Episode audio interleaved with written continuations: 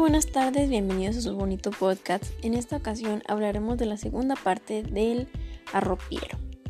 Primero que nada, este criminopatología son síntomas que reflejan la conducta anormal, ya sea los síntomas físicos o mentales. La psiquiatra Julia Cano confirma que tenía trisomía y crosoma sexuales. Personas con XYY tienen trastornos mentales y escasa afectividad. Autismo, padecía autismo, también tenía indicios de sufrir esquizofrenia, presentaba también tendencias necrófilas y homosexuales. La necrofilia se caracteriza por atracción sexual hacia los cadáveres. Era psicótico, que es trastorno mental, produce deterioro de una manera de pensar e interpretar las cosas de la realidad.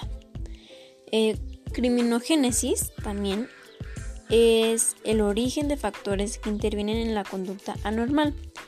Su padre se dedicaba a vender arrope y él le ayudaba, pero al nacer Manuel, el arropiero, su madre falleció. Su hermano y él son criados por su abuela y convivió con varios parientes diferentes en donde el maltrato formó parte de su día a día.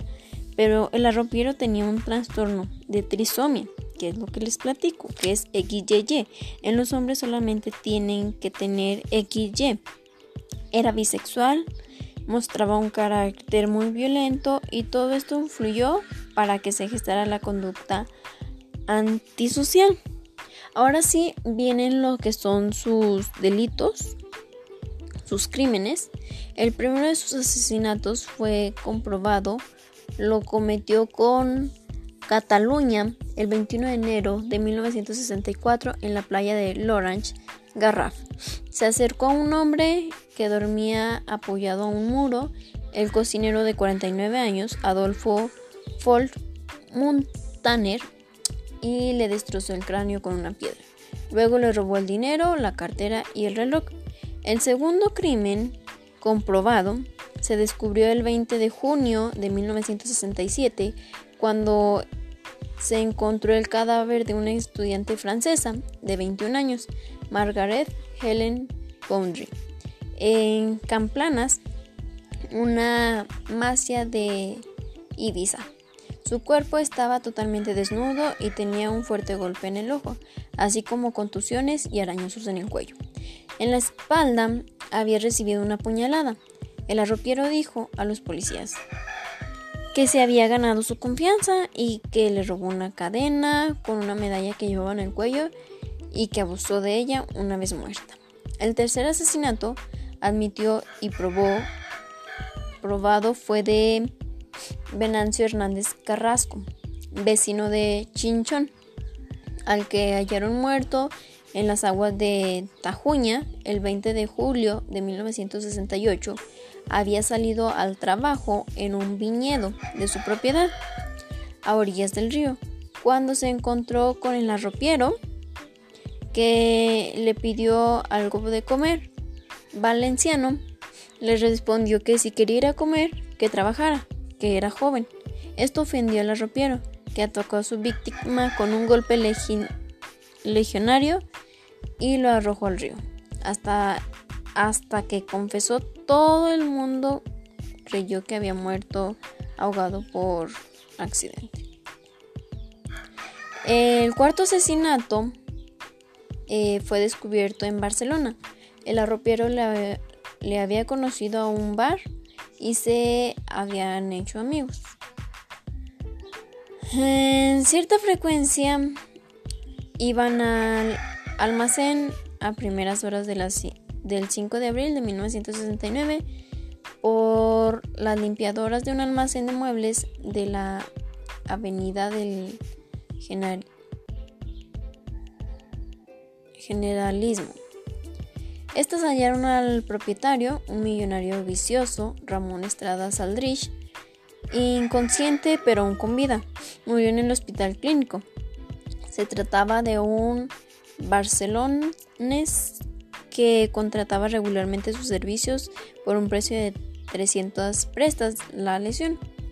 Se encontraba en una tienda de muebles propiedad de este industrial escenario habitual de sus reuniones cuando Manuel le solicitó mil presetas, argumentando que tenía una necesidad urgente. El cliente prometió dárselas al final, pero concluido el acto, le pagó las 300 región. Rigor. Esta vez muerto, eh, le robó las sortijas, el reloj, la cartera. Por eso le pagué, por eso le pegué en el cuello con un canto en la mano y cayó al suelo. Cuando le estaba quitando la cartera, se despertó y empezó a alucinarme. ¡Él a mí! Por lo que agarré un sillón y le arranqué la pata y le di con ella en la cabeza. Después lo rematé estrangulándolo, le partí el cuello. La quinta víctima comprobada fue una mujer de 68 años, Anastasia Boyera Moreno. Una mujer menuda y vivaracha que trabajaba en una cocina de un bar Iruru de Mataru. El 23 de noviembre de 1969 salió de camino a su casa y nunca llegó a ella.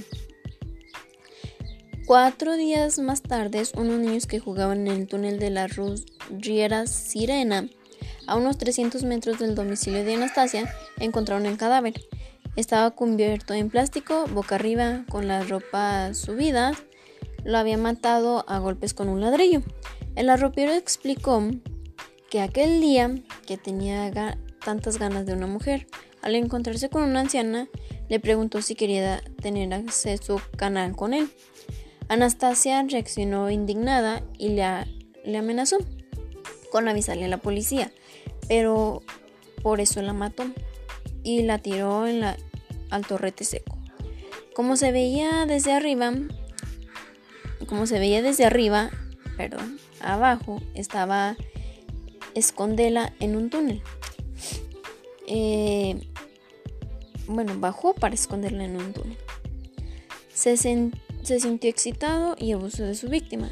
Este acto de necrofilia lo repitió todas las noches siguientes hasta que su cuerpo fue encontrado. El sexto crimen reconocido tuvo lugar el 3 de diciembre de 1970 y la víctima era un amigo del arropiero. Se llamaba Francisco Marín Ramírez. Tenía 24 años de edad, era de Córdoba y vivía en la misma calle que Antonieta Rodríguez, la novia origófrica del criminal. Según el arropiero, iba con Francisco en una moto cuando en medio de la carretera el muchacho le hizo algunas caricias, cosa que él se sacó de quicio. Paró la moto y le asestó su celebre, un célebre golpe en el cuello. El muchacho se quedó sin respiración y le pidió que lo llevara a recuperarse junto al río. Ahí, según Villegas, volvió a insinuársele y por eso lo tiró al fango boca abajo e inmóvil. El cadáver fue localizado flotando a 12 kilómetros del lugar del crimen. A partir de aquí, el arropiero culpó, se culpó de tal cantidad de crímenes que desbancó a muchos considerando en el mundo como los primeros en cuanto al número de víctimas. En San Feliu de Wixols dijo haber estrangulado a una extranjera. En Alicante dio muerte a una mujer a navajazos. En Barcelona a un homosexual al que estranguló con un cable. En Valencia, a una mujer a la que la metió en, en una cuba. Confesó tantos crímenes que la policía de los agentes encargados del caso creyeron que, le, que se estaban encontrando ante un fabulador extraordinario, por lo que acotaron los crímenes probables a una lista más besomil de solo 22, de los cuales llegaron a probarse 8, pero el arropiero dio tantos detalles y tan precisos de sus delitos, algunos cometidos fuera de, de nuestro país, que su abogado siempre creyó que su cliente era sin lugar a dudas el más grande asesino de la historia. De los 48 asesinatos se atribuyó específico que estuvo a punto de matar a seis personas más para satisfacer su apetito sexual. Durante sus siniestras a danza por Francia, a danzas por Francia, Italia y España, solo se llegaron a comprobar ocho debido a su extrema complejidad, que hubiera precisado la colaboración de policías a nivel europeo. Faltaron acusaciones particulares, había pocos testigos. Eh, los especialistas que estuvieron en su caso coincidían en los que no le podían poner en libertad porque es un criminal nato, un asesino no puede hacer mucho daño siempre mientras viva.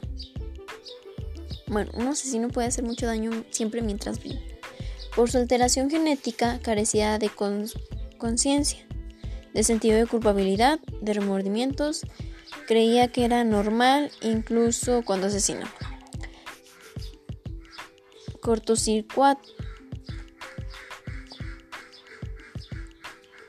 Cortocircuitados los sentimientos, los hacía de la mayor tranquilidad.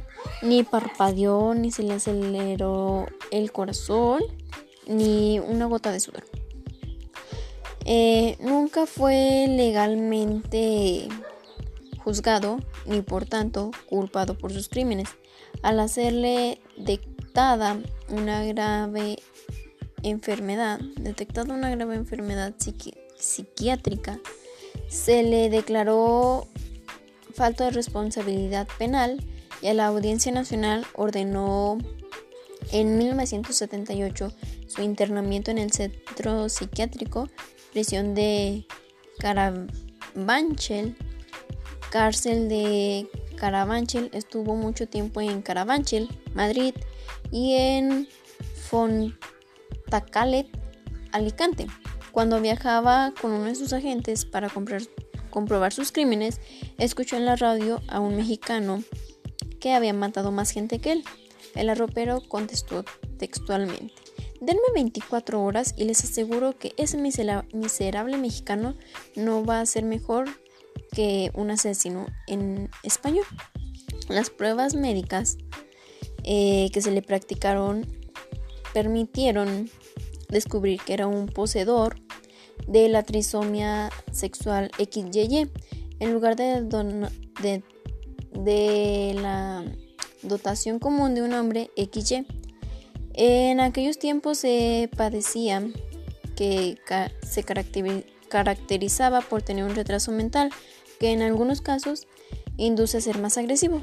Los últimos años de su vida los pasó ingresados en el centro psiquiátrico de Santa Coloma de Granet en Barcelona, de donde podía salir a pasear libertadmente. Falleció en 1998, víctima de, un, de una afección pulmonar a causa de un exceso de consumo de tabaco. Y esto sería todo, espero les haya gustado este podcast y estén pendientes.